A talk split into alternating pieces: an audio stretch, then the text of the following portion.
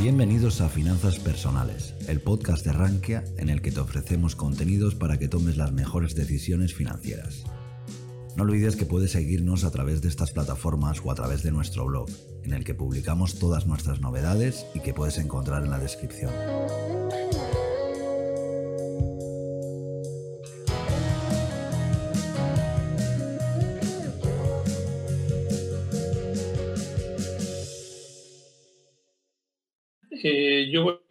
Durante 10 minutos unas preguntas antes de que lo más importante que sois vosotros hagáis vuestras cuestiones específicas sobre el fondo. Yo preguntaría tanto a Víctor como a Leonardo si vuestros gestores han revisado, y ya sé que es demasiado pronto, las previsiones de beneficios de las diferentes empresas donde están eh, invertidos, si han modificado la cartera durante esta crisis del coronavirus y que nos digáis un ejemplo, por ejemplo, de alguna empresa que haya entrado y, otra que haya salido en la cartera. Víctor. Sí, vale, Enrique. Eh, pues empiezo por el final. Eh, la cartera del New Gyms no ha variado significativamente en el año, eh, ni por las caídas ni por las subidas. Mantenemos la misma cartera. Simplemente hemos hecho algunos pequeños ajustes. Es decir, hemos sacado, por ejemplo, de cartera Cinewall, una compañía de cines bastante endeudada, que no tenía mucho crecimiento y al final hemos decidido sacarla. Eh, ha sido la única compañía que hemos, que hemos vendido en el fondo. Y eh, como he citado antes, hemos comprado dos compañías. Una es Monolithic Power, una, una, empresa de semiconductores. Debido a la caída se nos presentó una oportunidad. Y HelloFresh, que es una compañía alemana de kits de comida saludable, que es el mayor proveedor en Estados Unidos y, la cual estos últimos meses ha, subido, se ha comportado bastante bien. Eso han sido eh, los únicos cambios. Eh, respecto... ¿Cómo, cómo beneficios?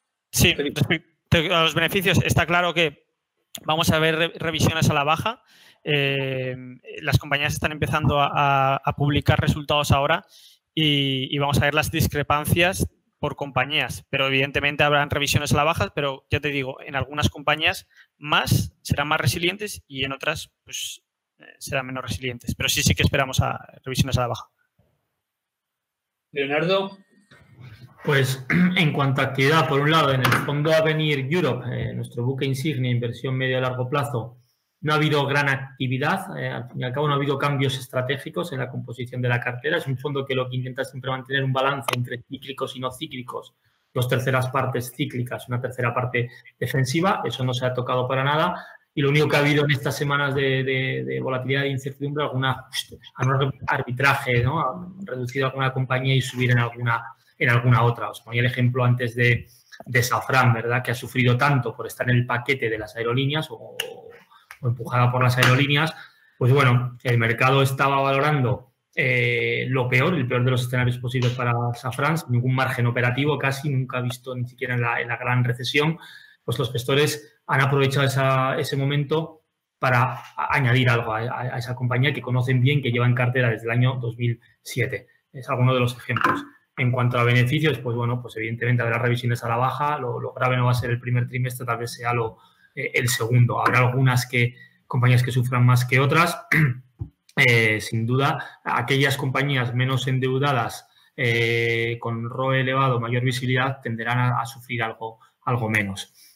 Respecto al fondo de inteligencia artificial, los cambios, pues ya te es un fondo que se rebalancea cada tres meses. el último rebalanceo ha sido a principios de, de marzo y sí que hubo un incremento en el sector tecnológico, eh, pasando de un 45 a un 50, 51, eh, reduciendo dentro del sector tecnológico semiconductores que han sufrido eh, que han sufrido la crisis y ha aumentado el peso en el sector salud de un 18 a un, 20, a un 22 que os comentaba. Pues eso os decía la capacidad anticipativa del machine learning, ¿verdad? Para identificar tendencias. Y ahora una pregunta que la gente nos solemos hacer, sobre todo los que somos de mentalidad más antigua. Digamos, ¿cómo justificamos compras de determinadas empresas con PERES de 80, 70, mientras hay otros negocios con PERES de 12, 14, por mucho que unos sean el futuro que es hoy y otros sean el pasado? ¿No creéis que a lo mejor determinados eh, sectores o subsegmentos como, la como algunos segmentos de tecnología o media están excesivamente caros? o es que siempre, digamos, lo bueno nunca está barato? Bueno, evidentemente, Enrique, lo, bueno es caro, es decir, encontrar eh, buenas compañías eh, es como si nos compramos un piso en Serrano o nos compramos un piso en, otra parte, ¿no? Pero, pero es verdad que algunas compañías de software pueden estar caras, eh, es cierto, igual alguno, algo sobrecomprado, pero sí que, creemos que a medio y largo plazo el, el crecimiento que están teniendo estas compañías, los beneficios, tener poca deuda, eh, creemos que, en el futuro seguirá ah, y siendo esa disrupción eh, puede seguir batiendo el mercado. Pero ya te digo, hay que intentar balancear también las carteras y estar muy pendientes de esto. totalmente de acuerdo. Evidentemente, si, si el mismo, si esas dos empresas, la de PER 80 y la de PER 14, hacen lo mismo, pues igual sería fácil la decisión, ¿verdad? Comprar la de 14. Eh, pues no, eh, evidentemente, yo creo que es muy importante la valoración, mirar la valoración, pagar cualquier precio por cualquier cosa, no. En el fondo a venir el año pasado, por ejemplo, el sector MedTech, que estaba en el fondo, eh, compañías tipo Carceis o, o, similares, Electra en países nórdicos, que estaban a peres altísimos. Pues aquí los gestores, siguiendo gustándoles la compañía, van reduciendo un poco por la valoración, al fin y al cabo. Hay que ser muy, muy consciente de las valoraciones también. En el plano eh, tecnológico, y esta pregunta entiendo, Enrique, que la, que la haces o que viene por el lado de la tecnología. Evidentemente, está cara la tecnología, pero, pero creo que estamos probando y este confinamiento nos está sirviendo para descubrir varias cosas que, que si no lo sabíamos ya, la tecnología es el futuro. Eh, esta situación va a cambiar muchas cosas, no sabemos cuál va a ser esa nueva normalidad o, o, o totalmente diferente, pero vamos a trabajar más desde casa eh, las escuelas probablemente nos olvidaremos del concepto tradicional y habrá más escuela desde casa. El e-commerce, cuánto ha crecido en este confinamiento y muchos usuarios que, no eran adictos a él, puedo incluirme entre ellos, tal vez en este confinamiento empiecen a descubrir sus virtudes, con lo cual va a seguir creciendo mucho más. Eh, la tecnología se piensa mucho en, las .com, ¿verdad? A día de hoy, eh, las grandes tecnológicas eh, son las compañías más analizadas por todos los analistas, las grandes casas de análisis, con lo cual información hay mucha para saberlas. Eh, creo que las tendencias por donde vamos, eh, a la digitalización, automatización, justifican, no sé si esa valoración, Enrique, pero que evidentemente que sean más caras que otros sectores o compañías operando en otros sectores. Totalmente de acuerdo con, Leo y, además que, tienen muchísimo cash en, balance, estas compañías, Apple, etcétera, eh, el, el, cash en balance. Y además también creemos que al final los winners, tipo Amazon, si hay menos comercio, eh, evidentemente, por ejemplo, la imagen de Amazon puede caer, pero también caerán otras compañías. Eh, es decir, al final creemos que, incluso saldrán reforzadas en algunos aspectos. Bien, Leonardo, yo tengo una pregunta, digamos, eh, en relación al fondo de inteligencia artificial. Parece, que todo lo hace una serie de máquinas. ¿Dónde interviene el factor humano? Factor humano. Eh, es clave. Interviene el hombre y si hacéis un filtro, digamos, de que toda la información que os suministran sea interpretada, digamos, por la mente humana, que yo aún quiero creer, quiero creer que eh, aporta valor. Aporta valor, yo lo creo, soy eh, convencido de ello, y la mente humana es clave en el principio del fondo, en el principio del proceso y al final del proceso. Te voy a contar. Un algoritmo para que sea, para pasar del Big Data a la inteligencia artificial, tiene que haber eso, inteligencia. Y la única manera de, de educar a la máquina es un ser humano que le enseña a hacer las cosas de la manera más parecida que un ser humano los haría. Con lo cual, para lanzar este producto, fichamos al actual gestor del fondo, que se llama Brice Prunas, un tipo que tenía más de 15 años de analista en el sector tecnológico, para que se sentase con los desarrolladores, con la empresa que subcontratamos para hacer el algoritmo de Machine Learning, para que definieran ese diccionario. Y estuvieron trabajando durante dos años haciendo pruebas.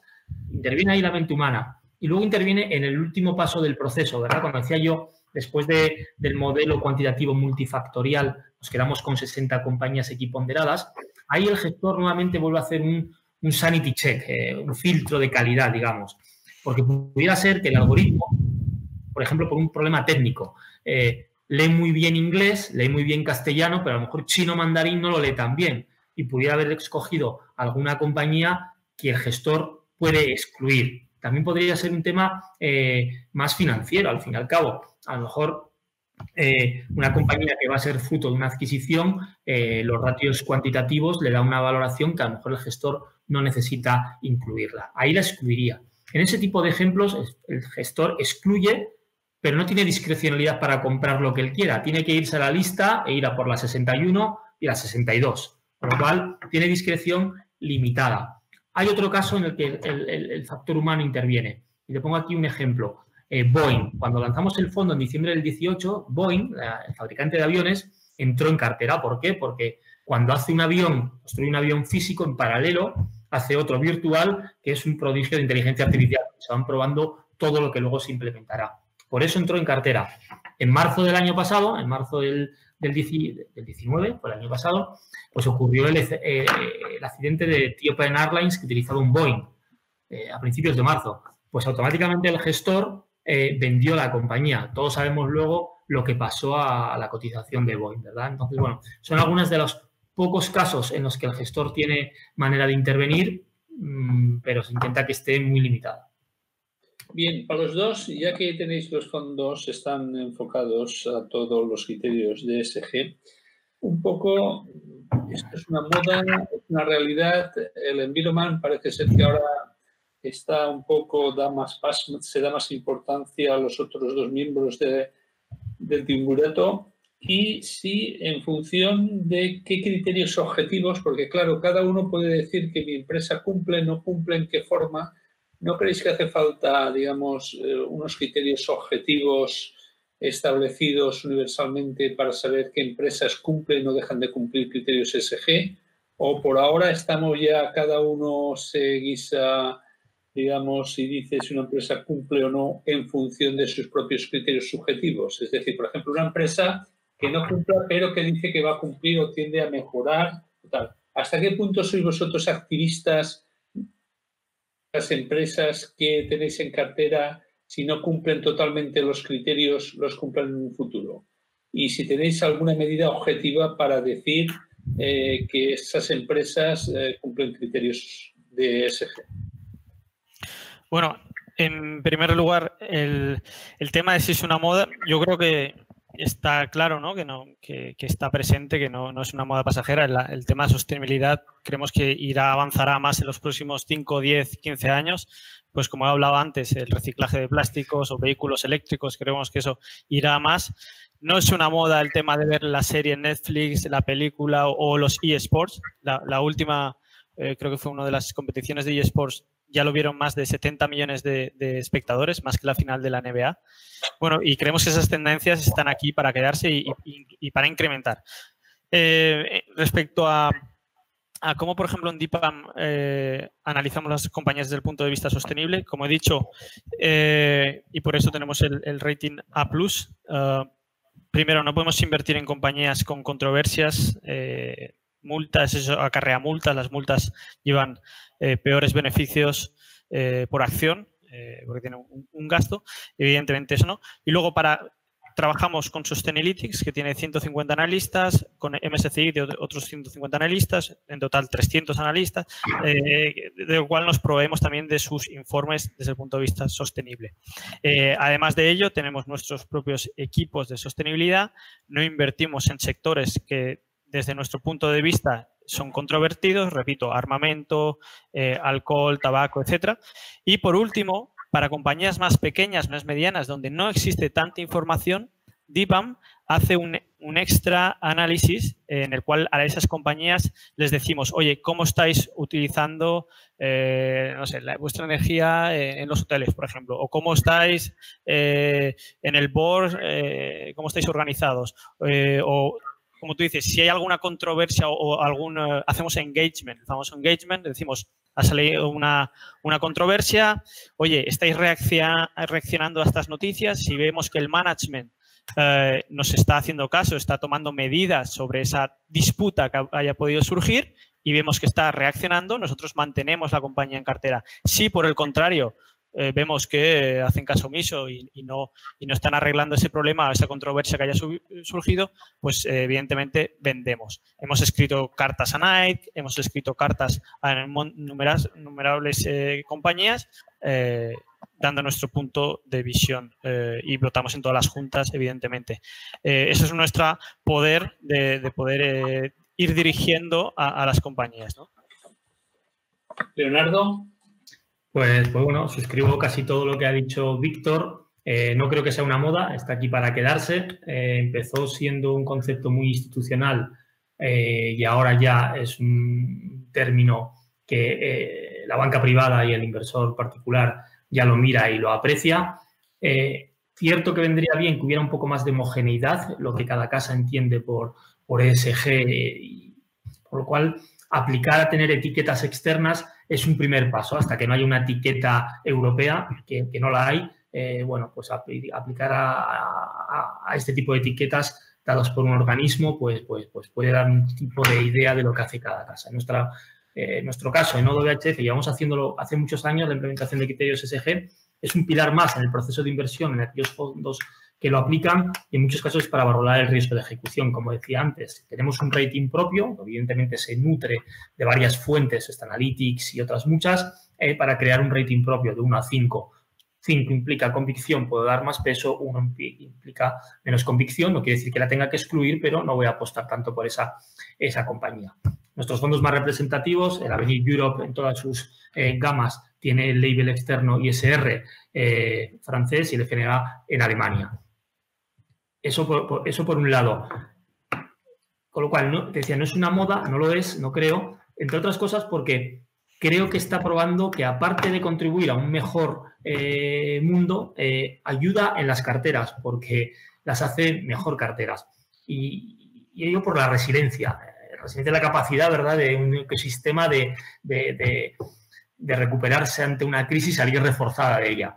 Pues lo podemos ver en este entorno incluso. Hemos hecho un ejercicio eh, de mirar compañías del stock 600 eh, y las hemos mirado por en un periodo largo, ¿verdad? Eh, compañías del stock 600 hemos cogido aquellas con mejor calificación ESG y aquellas con peor calificación.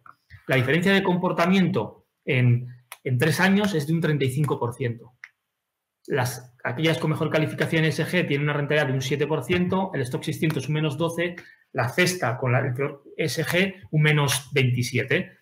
Hemos hecho eh, en este corto plazo, ¿verdad?, de, crisis de, de, COVID, del 19 de febrero al 18 de marzo, mercado bajista, el grupo de mejor calificación cae un 34, el de peor un 40, el stock 600 un menos 35. Eh, en el periodo de recuperación, del 19 de marzo hasta el 13 de abril, eh, el stock sub 600 subió un 18 y eh, aquí tanto las de mejor como las de peor suben un 21,2. Pero combinando ambos ciclos está claro que los criterios SG ayudan a hacer mejores las carteras y todo ello con menor volatilidad, porque mirando nuevamente a tres años, la volatilidad de estas compañías es considerablemente inferior al mercado y, por supuesto, aquellas con un rating malo. Con lo cual, Enrique, no es una moda, esto está aquí para quedarse. Por cerrar, suscribo lo, que ha dicho Leonardo.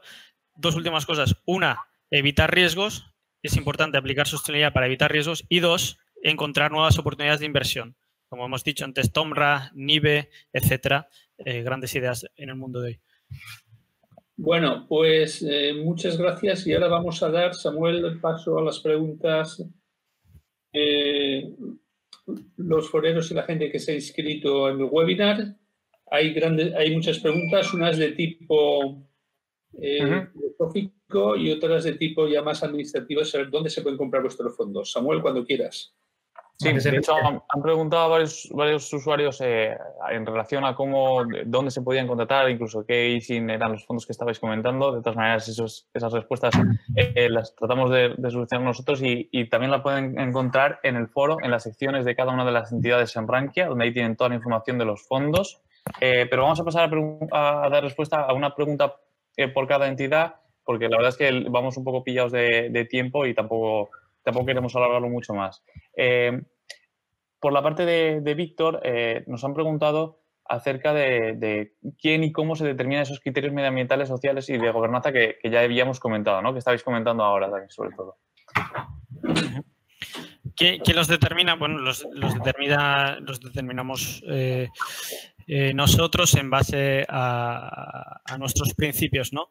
Miramos básicamente tres aspectos, el, e, el SIG, el es Environmental, S es de social y G es de gobernanza. ¿no?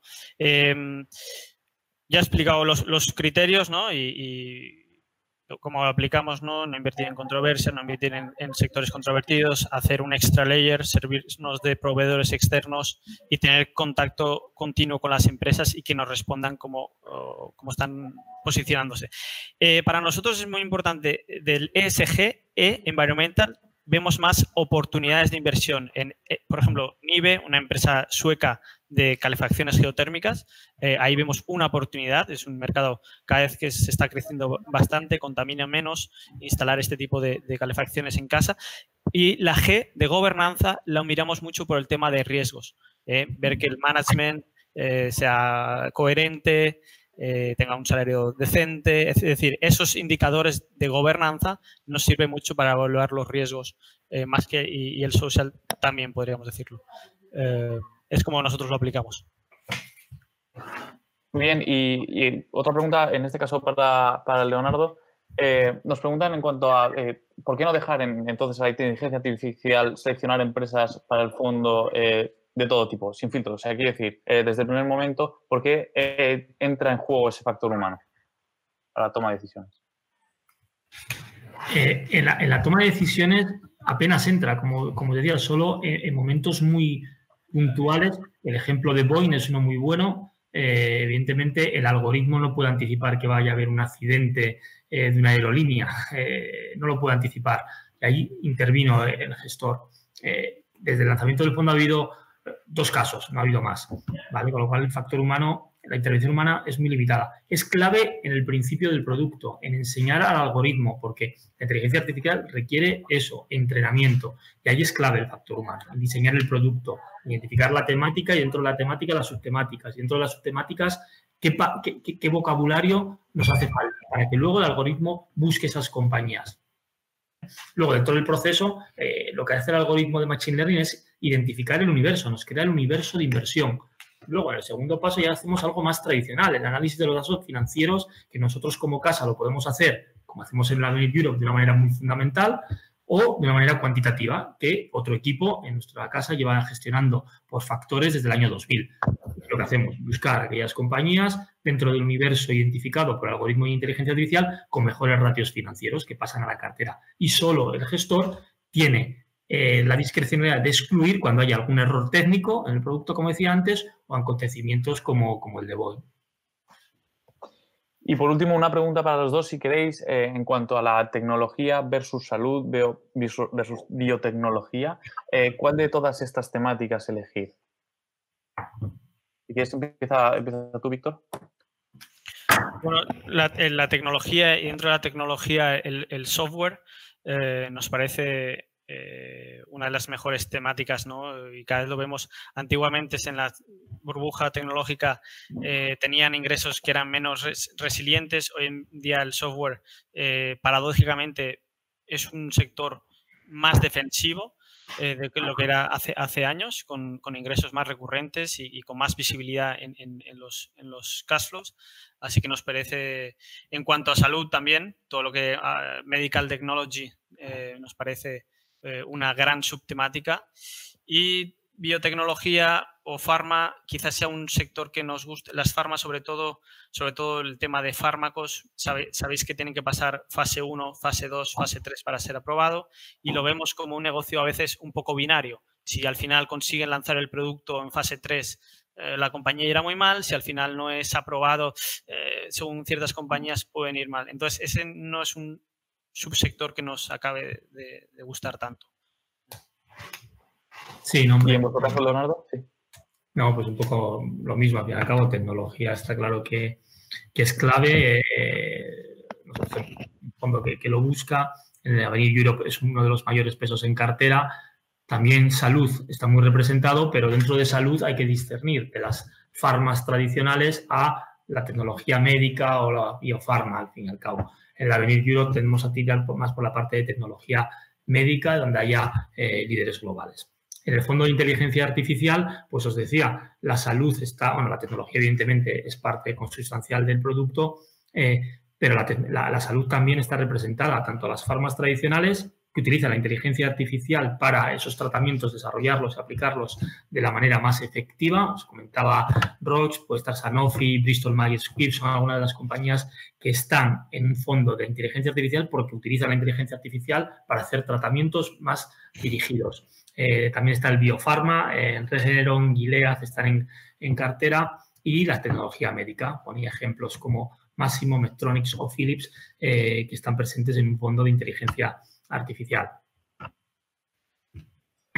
Bueno, pues muchísimas gracias a, todos, a Víctor, Leonardo, Enrique, también a todos los asistentes que nos habéis acompañado a través del canal de YouTube durante toda la jornada. Recordar que podréis disponer de la grabación en los próximos días. Podéis encontrar toda la información de los fondos de las entidades en las fichas en, Rankia.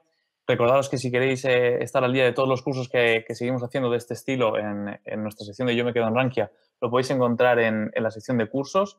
También os invito a suscribiros al canal de YouTube para estar atentos de todas las alertas. Y sin, más, eh, bueno, esperamos que todas, todos vosotros estéis bien, eh, que todas vuestras familias estén bien y os deseamos un buen fin de semana. Gracias de nuevo a los ponentes y hasta la próxima. Si te ha gustado este contenido, recuerda que puedes estar al día de todas nuestras novedades suscribiéndote a cualquier plataforma desde la que nos escuches o a través de nuestro blog en Rankia que te dejamos en la descripción.